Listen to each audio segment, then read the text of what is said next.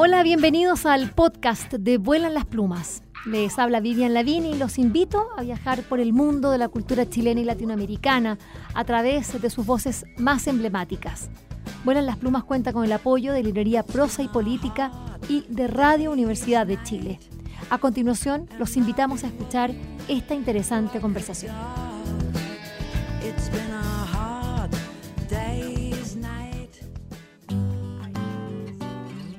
Paula y la Vaca Núñez, ella nació acá, en esta ciudad de Santiago, en el año 1979.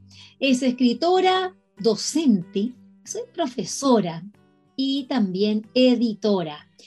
Eh, bueno, como docente, eh, podemos decir que es magíster en educación superior, licenciada en lengua y literatura hispanoamericana, licenciada en educación y profesora de castellano. Maravilloso, maravilloso título, sobre todo este último, es decir, ella es una profesora es de aula. ¿Cuánta aula habrá hecho? Vamos a preguntarle luego a Paula. Premio Pablo Neruda 2015, y es cuando el nombre de Paula y la Vaca empezó a resonar fuerte, porque esto es uno de los premios más importantes en nuestro país, que tan tacaño para los premios, digámoslo, y esto lo único que hace es justamente invisibilizar nuestra propia eh, literatura, escritura en general, las narrativas, toda invisibilizada. En cambio, hay otros países que ya sabemos, campeones para los premios tienen a sus autores que a veces palidecen en la parte eh, del, talento, pero colgados de estrellitas, por lo tanto los hacen viajar. Esa es una de las lecciones que necesitamos aprender. Pero Paula se lo ganó el año 2015, este premiazo en, en, en porque es poeta primero que nada, dice escritora, pero en realidad es poeta, ya nació como poeta y también ganó luego los premios Juegos Florales, eh, o el año anterior, el 2014. Antes había ganado también ya el premio a la crítica de prensa literaria en Chile que, da la UDP el año 2010. Eh, no sin razón, eh, dos veces ha sido becaria de creación literaria, que, lo entrega el, Ministerio de las Culturas, y entre sus libros encontramos libros de poesía, Penínsulas, eh, publicado en 2019, voy, para atrás, La Perla Suelta, justamente fue, fue, fue, por este donde se ganó los premios importantes con el cuarto propio, y luego el año 2015 ya empezó, pero que eso fue hace rato, pero ya ella rompió con algo. Lo que pasa es que lo volvió a romper este año 2022. ¿Qué es lo que rompió? Bueno, rompió o, se salió de su beta poética. Y Paula y la Vaca publicó el año 2015 por la editorial MC, nada menos, partió así en grande, una novela, una novela policial. Así, porque no es novela cualquiera la regla de los nueve. Y, hoy día, en este 20, digo hoy día o en el marco de este mes de mayo del 2022, está presentando Camino Cerrado, que es de alguna manera una eh, secuela, pero también funcionan como novelas independientes. Eh, a propósito de editora, Paula, perdón, fundadora de la microeditorial Castor y Pollux. Y ya sabemos, se dedica a la docencia, que es lo que, lo, que le permite vivir, como también los talleres literarios que, que, los que las vemos con un séquito de estudiantes que quieren aprender cuál es, la, cuál es esa regla que tiene Paula y la Vaca y que la hace ser una de las escritoras más, más, eh, eh, más prometedoras de la escena literaria chilena actual. Bienvenida, Paula y la Vaca, buenas las plumas, ¿cómo estás? Hola Vivian, muy bien, muchas gracias por tu presentación y por la invitación también. Paula, cuéntame, ¿por qué el 2015 decidiste romper tu derrotero poético y, y como me imagino más de alguno lo habrá dicho, traicionando a la poesía, aunque estos son géneros que uno sabe están bastante cerquita. Neruda era un fanático de novela policial, eh, pero él con eso se distraía, dice, pero tú le escribiste y escribiste una novela muy entretenida de la cual vamos a hablar. ¿Qué te pasó ese 2015?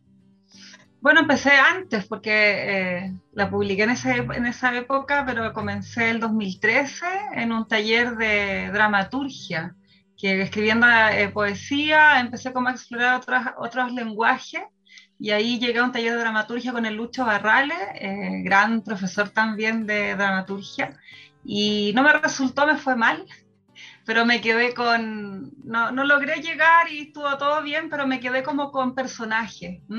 Y ahí aparece un personaje que, es la madre de mi protagonista, Gloria, y que empieza a contar una historia que es parte de la regla de los nueve. Así es que ahí empezó esa escritura. Justamente la regla de los nueve, ¿la tienes ahí por casualidad o no? Sí la tengo por aquí cerca. Sí, aquí la tengo. Ya, empieza a leer porque parte de manera, es justamente la voz de Gloria y es la que se va a repetir durante gran parte de la, primera, de la, primera parte, digamos, de, de, este libro y después ya empezamos a escuchar otras voces. Vamos con Gloria en esa regla de los nueve. Sí. Dice así, no estoy muy segura de lo que pasó. Yo estaba durmiendo, me despertaron el timbre y golpes en la puerta. Después sentí el humo que había en mi pieza. Yo duermo en el primer piso, mi ventana da hacia el patio. Estoy acá porque usted me lo pidió y yo no quiero tener problemas con usted. No fue fácil venir hasta acá, ¿sabe? No fue fácil. Todavía estoy con la garganta reseca y no me siento bien, pero estoy decidida a contar lo que sé y ver si existe alguna forma de entender lo que ha pasado. Usted sabe de esto, seguro ha escuchado mucha gente, hombres, mujeres. Usted sabe, debe saber de lo que le hablo. Lo que sí debo decirle es que no puedo creerlo, no puedo creerlo. Nadie la prepara a una para ser mamá, ¿sabe? Y siempre dicen que ser madre es lo más maravilloso que te puede pasar. Para mí no fue así. El Gabrielito era difícil y llegó un momento en que se alejó de mí, así sin más. Se puso atrevido, ingrato. No parecía mi hijo. Quizás él ya no se sentía mi hijo. El Gabrielito. Y Gloria. Gabrielito. Gabrielito. Este personaje que tú construyes a partir eh, de esta novela coral eh, llamada La regla de los nueve, es un personaje fascinante porque uno no termina de entenderlo em, y, que, y que luego va a aparecer en tu novela recién creada y recién presentada, me refiero más que creada, recién presentada, pero quiero ir de nuevo acá a la regla de los nueve, porque tú dijiste que fue Gloria la que apareció, sin embargo, la protagonista por lo menos hasta ahora, porque puede que esto siga cambiando, uno nunca sabe. En definitiva, acá es nuestra eh, detective de la Brigada de Homicidios, pues la Amparo Leiva. Entonces, eh, ¿cómo de Gabriela, cómo surgió la Amparo Leiva? ¿Quién es? ¿Qué tiene? Sí, claro, lo que pasa es que contaba así, aparece Gloria, después Gabriel, pero fíjate que Gloria siempre estuvo hablando con un detective. Entonces, todo esto que, tú muy, bien señalas que es coral, es porque yo eh, cuando estaba escribiendo eh, pensaba que era una entrevista policial. Así es que ahí ella hablaba con un detective y este detective tiene una discípula, porque así también se llama en, la policía civil, eh, tú sabes, muy patriarcal y, todo muy autoritario, etcétera, y jerarquizado. Entonces ahí aparece Amparo Leiva muy joven, que su primer caso es la brigada de homicidio que tiene que investigar la muerte, esta extraña muerte de Gabriel. Bueno, una muerte muy, muy tremenda, por lo demás, eh, que vamos a ir enterándonos de a poco, eh, pero tampoco, es un libro que ya se publicó, pero, pero la idea es que, que, muchos quieran leerlo y sobre todo a la luz de este, este siguiente libro. Eh, te demoraste harto en la segunda parte. Muchísimo. ¿Qué pasó? ¿Qué pasó? Porque no estamos hablando de libros extensos, la misma regla de los nueve no supera las 150 páginas y Camino Cerrado de andar por ahí también, un poquito más. Pero, pero ¿qué te pasó? ¿Por qué demoraste tanto? Porque ya ahora Mira, para la siguiente, ya no hay, ya no, no sé. No. No, no, no. No, ya, no, y, y, no, y qué bueno que me lo digas, Vivian, porque en el lanzamiento los tres presentadores y la editora también, Silvia Aguilera pidió la segunda, como que siguiera rápido. De inmediato. Ya, de inmediato.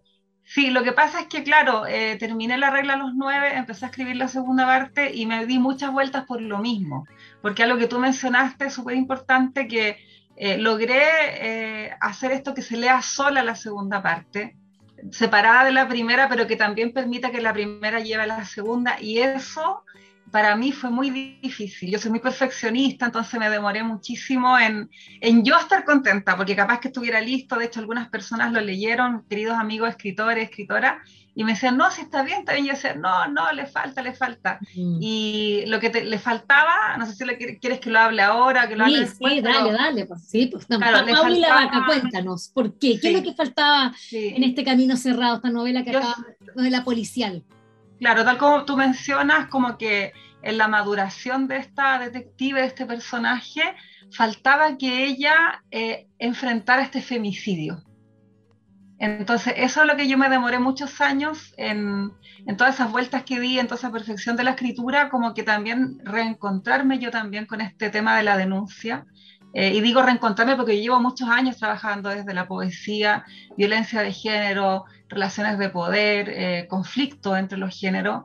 Entonces, eh, me faltaba eso, que cuajar esa parte, así que me demoré, pero creo que no fue en vano porque tal como tú mencionas, una novela corta, ya me han escrito varias personas que ya se la leyeron, tipo que fueron el viernes al lanzamiento y ya está leída y me la comentaron y todo, entonces estoy muy contenta porque me demoré, pero llegué, como que cumplí, ya cumplí con eso de, de esta maduración del personaje y que también ella te cayera en cuenta que estaba investigando un femicidio, que también eso es súper importante dentro de la segunda parte, que es Camino Cerrado. Eh, ¿Qué fue entonces lo que, lo, que te llevó a cambiar de género narrativo de la poesía mm. a la novela eh, policial? Em, eh, Paula y la vaca, ¿qué pasó? Ya tú decías, acá hay un elemento importante que tú ya venías tratando dentro de tu poética, ciertos temas que se, están, se, siguen, están presentes en toda tu escritura, digamos, en tu obra completa, pero cambiar de género, eh, bueno, quizás eso es, lo más difícil, ¿no? Sí, fue difícil y, siempre me lo decían también porque yo soy hija detective y mi, padre ya está en retiro y siempre mis amigos poetas me molestaban. Tú sabes cómo son los poetas, como, no, tu obra va a ser una novela policial y yo, olvídenlo, nunca lo voy a hacer. Y fíjate que cuando aparece este personaje Gloria y está en una entrevista policial, como que me, me, entusiasmé. Eh, y empecé a, bueno, soy súper eh, estudiosa, siempre como rematea, me puse a estudiar, a leer mucho y encontré que en la novela negra eh, está este asunto y en la policial en general, como le decimos, está esta búsqueda de la verdad, el tema de la justicia y siempre está el tema del dolor, la muerte, entonces era como, bueno, yo vengo trabajando todo esto de la poesía hace muchos años ya, entonces, y tenía mucha, mucha como potencia en estos personajes. Eh, bueno, tengo, trabajé en la PDI muchos años, tengo muchos amigos policía, eh, dos amigos muy queridos que, que, les agradezco también todo lo que me colaboraron con la novela.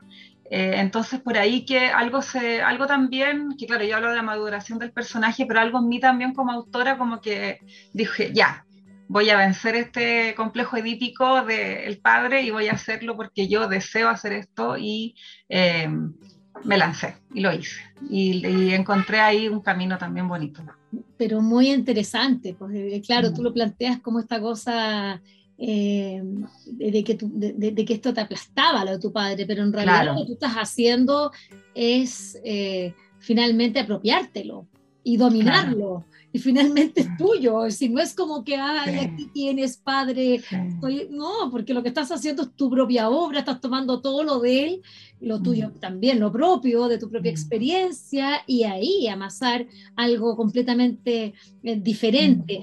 Eh, eh, una de las características de, la, de, de, las novelas policiales, por lo menos, es que siempre son, uff, caudalosas, por decirlo menos. En tu caso, los dos libros son bastante sintéticos. Eh, eh, me gustaría saber si es que verdaderamente se escribieron y eran, eran mucho más largos, los cortaste mm. o ya nacen bastante podados de la, de, la, de la pluma. No, vengo de la poesía, así que eh, me acostumbré un poco a, a decir muchas cosas pero fíjate que también me gusta dejar eso como de, del suspense, como de, espacios de silencio, que le digo yo, como para que el lector, la lectora, ¿cierto? Como que encuentre eh, una interpretación, un cierre.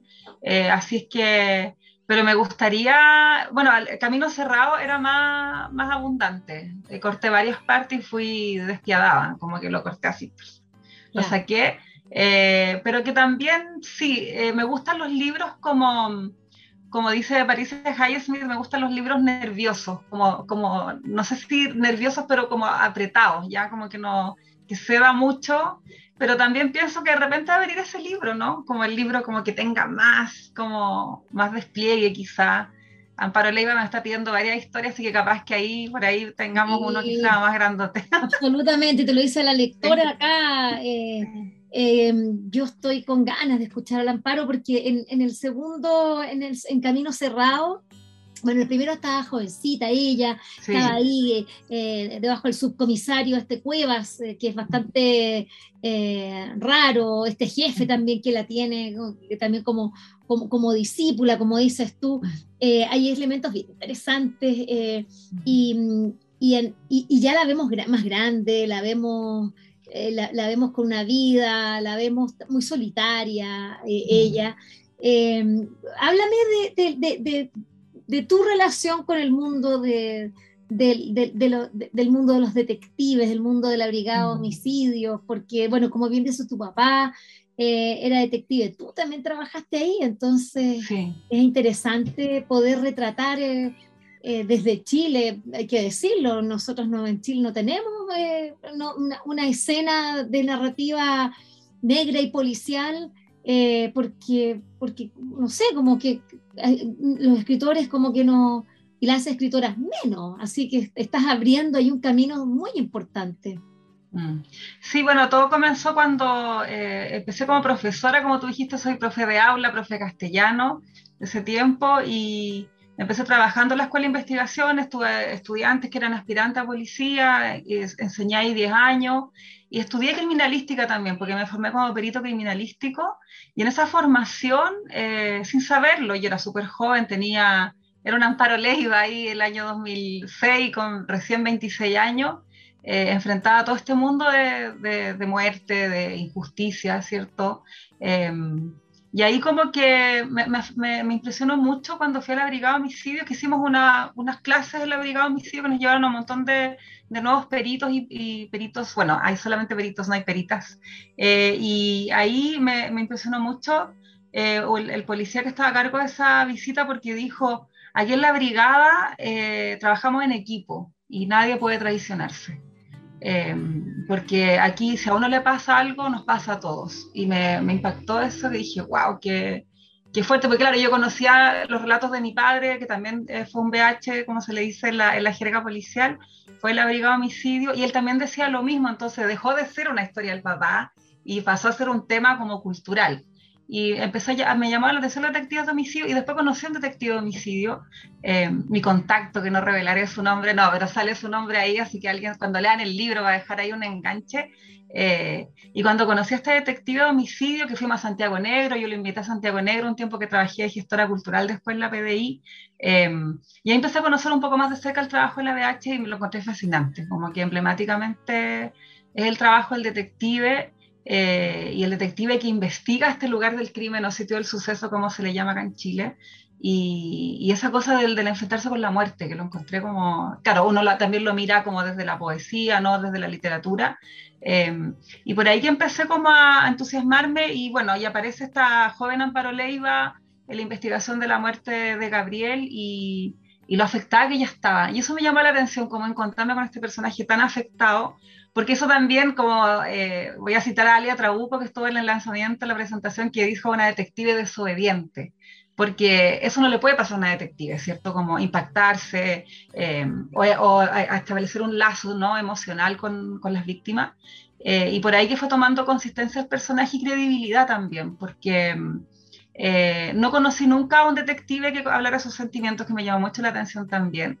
entonces no es por hacer una ficción separada de la realidad, pero sí como tratando de traer a, la vida, ¿no? Como dentro de estos personajes, como una detective que, se equivoca, una detective que le cuesta, una detective que está sola. Eh, y por ahí que me parecía que era este personaje, como dicen las escuelas norteamericanas de escritura, multidimensional, como que me parecía que estaba como bien, bien armado y bien inquietante. Así que por eso que también eh, le di con Toya y creo que la conozco. creo que ya la conozco un poco más después de estos seis años de escritura. Sí, eh, pues, básicamente estar con un personaje así tanto mm. tiempo, harto tiempo. Estamos con Paula y la vaca, poeta, eh, escritora, bueno, y ahora ya no vamos a decir debutante, porque ya hace ratito que debutó como, como autora de novela policial, nada menos. Y, y, y, y claro, es, es, un género, para ti no es un género narrativo, para ti fue tu propia vida, ¿no? Tener tu papá trabajando eh, en, eh, en, la brigada homicidio, es decir, es algo que para ti es muy familiar. Em, ¿Qué es lo que te, cómo, ¿qué es lo que quieres tú mostrar? Ya me decías que eh, eh, este personaje mostrando sentimientos, pero ¿qué pasa con la vida de, de, todos los detectives? ¿Qué es lo que, que, a ti te apasiona poder abrir? a mí lo que más me apasiona es de partida lo, lo, que tú dijiste antes, ¿no? Como en ningún caso como hacer ni una oda ni nada a la policía civil, no, no estoy ni, ni, cerca de eso, pero sí me apasiona como mostrar a una mujer enfrentándose a casos donde hay víctimas mujeres y como veremos más adelante también eh, puede que haya también criminales mujeres. Entonces, como ella desde esa posición y desde el género se enfrenta a todos esos acontecimientos. Eso es lo que más me, me interesa por este en este momento, digamos. Eh, y estoy como muy... Eh, eh, ella, bueno, no es un spoiler, pero cuenta algo en, Camino Cerrado que habla de una detective mayor que ella. Y estoy también ahora, se me metió esa detective en la cabeza y estoy como pensando en una historia que es como, que ocurre en la década de los 80, sí, estoy como yéndome para atrás, una precuela. entonces, por ahí que me interesa, ¿sabes qué? El, tema del género mm. en, en, la institución, sí. Eh, vi muchas cosas. Eh, bueno, tú sabes, pues el ojo del poeta, ahí el ojo del artista no se le va a una, uno súper observador y en silencio, mirando y todo. Como que vi muchas cosas, pero me interesa básicamente eso, cómo enfrentarse desde el género como a estas como encrucijadas y también una institución que eso no es ficción, ¿no? Y que es súper jerárquica, como dije antes, donde es un asunto de hombres, ¿ya?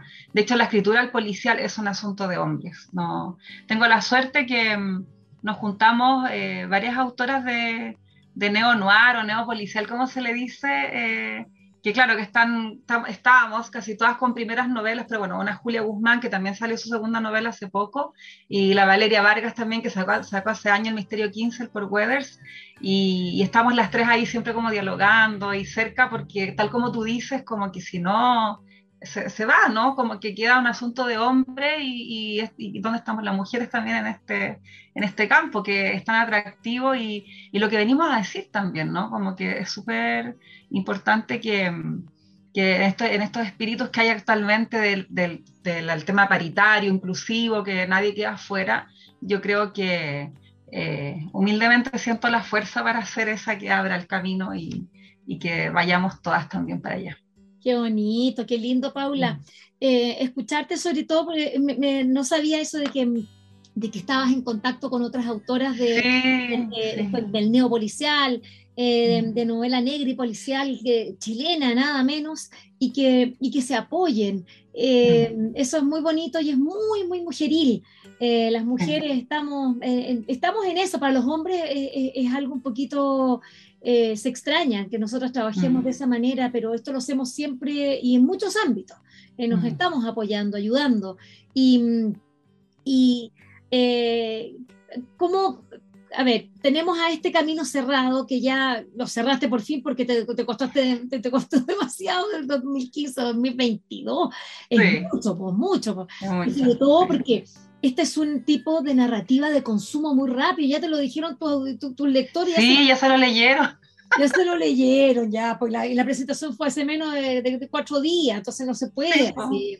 Claro, porque es rápido y porque eh, eh, por eso ahí hay una tensión también en, en, eh, en, en que estas novelas sean caudalosas, porque lo, el, el, vamos a decirlo de esta manera, el lector de, literatura policial quiere estar en eso mucho rato, es decir, las series de Netflix, eh, a propósito de, también de este género, son tremendamente largas, porque siempre aparecen cosas nuevas y, y tiene los elementos fantásticos de que el suspenso, eh, bueno, todo lo que, lo, que es el, drama policial y como dices tú, la muerte, enfrentarte a, cuestiones mm. tan, tan, tan, tan, tan, complejas de la vida.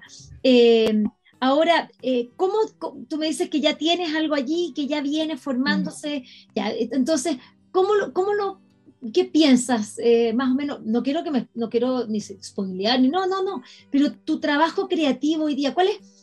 ¿Qué quieres tú decir eh, eh, ahora como que te quedó pendiente? Quizás no sé si te tienes una mirada de, mm, me o más que me faltó, no lo sé, o decir, esto es, lo que quiero decir también ahora, porque ya me decías, me interesa hablar de género, del género dentro de la, de la, Brigada Homicidio. ¿Hay otros temas que tú quieras poner en la siguiente novela que para ti van a ser, eh, son importantes hoy día? Sí, sí, hay varios temas que me interesan y, que son como imágenes que yo creo que varios, eh, varios y varias de repente autores, autoras podríamos coincidir.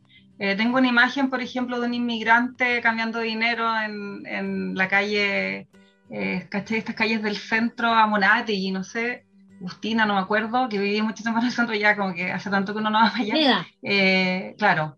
Eh, tema inmigrante, narcotráfico. Huérfanos, huérfanos, Huérfanos, claro. Esa, eh, y tengo como imágenes de un inmigrante, tengo imágenes de la detective reencontrándose, ah, pero eso de spoiler, ah, ya, con alguien que se enoja en camino cerrado, lo voy a poner así en, en suspense reencontrándose con él, como que los veo conversando súper cercano. Entonces yo creo que, no sé, de repente cuentos eh, de la detective Leiva, donde la veamos como más desplegada.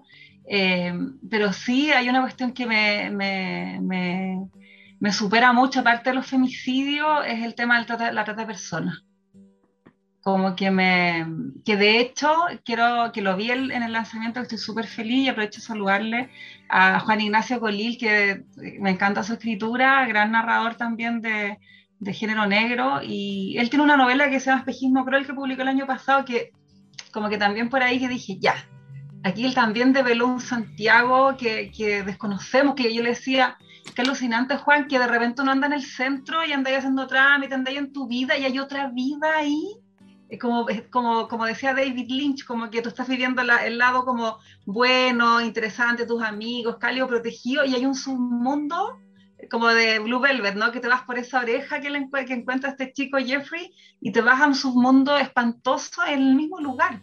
Eso yo creo que también me interesa mucho de la criminalidad, como que, mm. em, como siempre también dice mi papá, eh, que es otra cultura. la cultura del delito es otro mundo, hay otros códigos, entonces me gustaría ver ahí a la detective Leiva eh, ya restablecida, ya eh, re, como...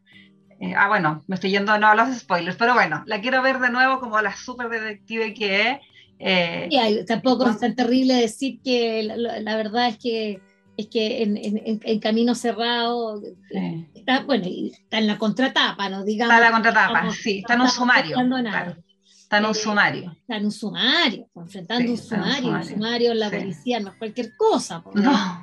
significa... Solo, como, como lo escuché también una vez en clase, disculpa, detectives que investigan a los detectives. O sea, imagínate lo, difícil que debe ser eso. Entonces, claro, me gustaría verla en ese Santiago, eh, quién sabe, cercano al de ahora, ¿cierto? Como más actualizada también, porque estas novelas, alguien me dijo, pero ¿por qué escribes sobre principios de los 2000? Porque ahí transcurre la historia, o sea, se inician en esa época y para darle tiraje también al, Amparo Leiva, pues, hasta que lleguemos a, la actualidad. Entonces, claro, me gustaría verla en ese otro, en esa otra como cara que no conocemos y que, y que bueno, y que está saliendo después del 2019, que aparece, que irrumpe, ¿no? Eh, Así que por ahí que, bueno, el, espejo, espejismo cruel de Colil me, me, me, hizo pensar en eso, como de estar en un lugar que, que de repente son muchos lugares al mismo tiempo. Encuentro alucinante eso. Mm. Sí. Y, me, me, gusta mucho en esta conversación con eh, Paula y la Vaca eh, que estamos hablando de su última novela, eh, Camino Cerrado, publicado por LOM, también tenemos que decirlo. Muy linda también la, eh, muy bien publicada por LOM. Eh, ahí eh, LOM está armando ahora con, con, nombres bien interesantes. Jaime Collier, que lo tengo pendiente de mm. entrevistar. Em, mm. También publicó hace poquito una, también una novela bien, em, bueno, que, también está dando que hablar y, lo que está haciendo eh, Loma ahora es como tener así, es como eh, nombres de nuestra escena importantes, y con, eh, bueno, con Pauli la Vaca, que, que, está en esta, eh, bueno, lo, lo, lo, está haciendo como, bueno, como buena escritora, partió hace seis años con, con una parte, ahora con, con, la siguiente, y con este camino cerrado con las mujeres. Acá hay un femicidio, pero es muy interesante que lo, tú situaste a propósito, porque estás hablando de los tiempos, en momentos en que no era, no era tipificado como femicidio, sino que era, era como... Eh, eh, Crimen pasional. Claro, crímenes pasionales, la, la mata por amor, todas esas cosas que, que, que, se, que, se, escuchaban entonces y que hoy día todavía se siguen, todavía incluso, incluso en el periodismo se cae a veces en, en, en esa manera de de concebir lo que es un, femicidio. Em, ¿por, qué quisiste, por, qué quisiste, poner esa época y, traerla? qué, qué, te producía a ti el hecho de que no, de que no tuviese tipificación entonces? Mm. Fíjate que, para ser bien honesta, eh, habían pasado cinco años de la muerte de Gabriel y la historia comienza ahí, y la historia comienza como en un Santiago pingüino, ¿cierto? Con la, revuelta de los estudiantes, eh, había muerto hace poco eh, el dictador, ¿cierto? Como que lo ubico en ese, en ese contexto. Y con mi contacto de la Brigada de Homicidios, cuando nos juntamos, estuvimos conversando, tuvimos una reunión súper interesante. Y él me dijo, ¿en qué año transcurre la novela? Que fue muy gracioso. Y yo le dije el 2006. Y me dice, oiga, me dice, ahí no está la, la tipificación del FEB. Y yo, gracias. Y ahí lo, lo anoté. Me dijo, eso tiene que ir en su novela. Así que y yo le dije, y usted tiene que estar en los agradecimientos. Así que cuando él me lo dice, me puse a leer, pues, mateísima, así como puse a estudiar y todo. Y claro, aparece el tema de la tipificación, eh, porque se empiezan a juntar mujeres, de nuevo lo mujeril que dices tú, y empiezan a hablar del tema y empiezan a pedirlo.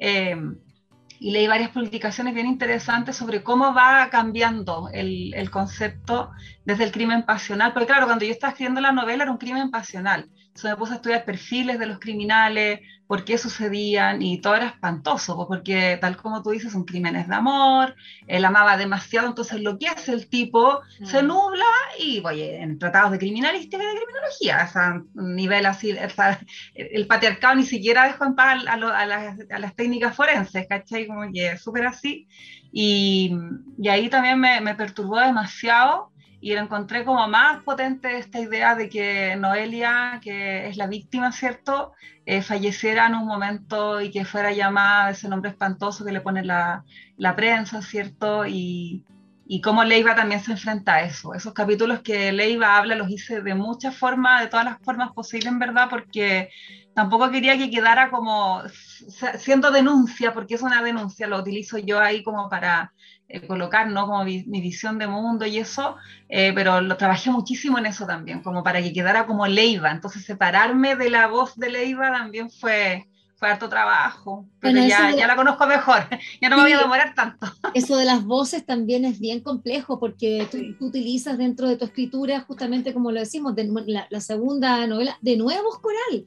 Es decir, acá eh, no hay un narrador, sino que son los mismos personajes, eh, muy, bueno, dramatúrgico, a pesar de que dices tú que no te resultó tu, eh, tu curso, pero, pero, pero sí, estas, acá escuchamos estas voces todo el rato y no es fácil poder dar con, eh, con, el tono de cada voz para, para, distinguirlas. Ahí hay, hay, muchas sutilezas. ¿Cuáles son esos, los mayores riesgos cuando se escribe eh, eh, poniéndole tantas voces a, una historia, Paula? que suenan iguales, que suenan iguales, que suenan iguales a mí. Entonces tuve que concentrarme profundamente en describir a cada personaje, entonces hice un listado de las características de Leiva, de las características de Urquiza, que es su antagonista, eh, y cómo hablarían y, qué es lo que estaban narrando. Entonces ahí eh, me propuse que Leiva, eh, o sea, no me propuse, descubrí, ¿cierto?, que Leiva esconde algo, que le cuesta mucho decirlo. En cambio, Urquiza está súper así, tipo varón, súper empoderado, hablando todo lo que tiene que hablar, porque a él nadie lo restringe, ¿cierto?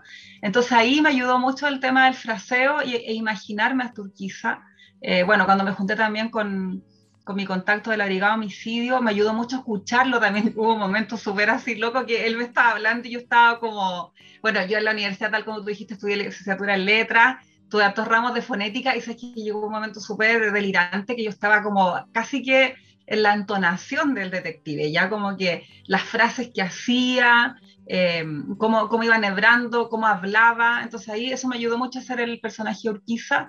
Eh, pero claro, es complejo. De hecho, tengo muchos deseos de ahora hacer un indirecto libre, un narrador indirecto libre, porque no sé si la tercera sea la vencida, no sé si me dé para otra. Yo creo que ya me voy a ir con mi narrador indirecto libre a, hablar de todos y todas ahí. sí, sí, sí, sí, lo necesitamos. Sí. porque además. Y yo creo.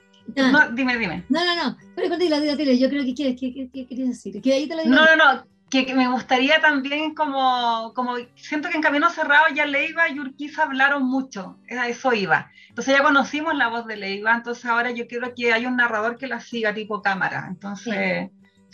Ya, lo mismo me pasa a mí, que, que lo que yo quiero mm. saber es cómo es quiero, quiero que me, me, permitas entrar a, un cuartel policial de, de, de, la Brigada de Homicidio, porque nosotros somos consumidores, pero de toda la épica detectivesca, policial, gringa. Y, acá en Chile las cosas son distintas. Entonces, tú tener la posibilidad de verte de tu papá que trabajó en eso, tú misma haber trabajado y haber estado en la brigada, es decir, es impactante tener eh, ahí el, el, cáliz, entonces del cual poder eh, nutrirte y, entregar información valiosísima. Yo quiero saber cómo lo hacen, cómo entran, cuáles son las rutinas, los chequeos contra chequeos eh, y también las, las, pobrezas, porque esto no mm. es eh, no sé, no, no, no, es, no es el FBI. No, no, es el FBI. No, pues estamos en Chile. no sé. Es súper, claro. Se les dé acá la encina, no sé. O sea, que no podemos casi que ir en bicicleta porque no hay auto, no sé. No, y, la, y los rituales, por ejemplo, yo estuve en el servicio médico legal en una clase de amputación de falange y a la salida nos invitaron a comer completo. Claro, seguro. De hecho, tengo unas ideas de unas imágenes también, como te decía, este inmigrante. Tengo una imagen de Leiva saliendo del médico legal, porque también estuve ahí. Eh, siempre cuento que cuando la ropa que llevé ese día, esa clase criminalística, nunca más la volví a ocupar hasta que la regalé, porque estaba colgada en mi closet y yo miraba y decía, es la ropa que me puse el día que fui al servicio médico legal a ver una... Entonces al final la boté la, regalé, digamos, como, oye, mira, aquí tengo una cosa, no sé, a la señora que hacía eso, no sé, y la regalé porque no. Tú, hablas de eso, ¿no? Del olor de la muerte también. El olor de la muerte. Sí, tú hablas también de eso. Oye, Paula, quiero agradecerte esta conversación, eh, te felicito por tu trabajo, eh, insisto, creo que, que, vale muchísimo la pena. Eh, a propósito de Camino Cerrado que se acaba de publicar, volver a la regla de los nueve, que, que, que ya van hablando de, de, de una obra que se está amarrando y, nada, porque, y, sobre todo darte toda la fuerza para que, para que prontamente tengamos una tercera, es no si tercera parte, eh, más lectura de ese universo eh, creado por ti, con, con Leiva, con Urquiza, con Cuevas, con todo, y por supuesto con Gabriel, que, es el personaje ahí que, pena, ¿no? el nudo, el nudo. Sí, sí, Gabriel, este joven eh, geólogo, eh, que, bueno, que, es la víctima en, el...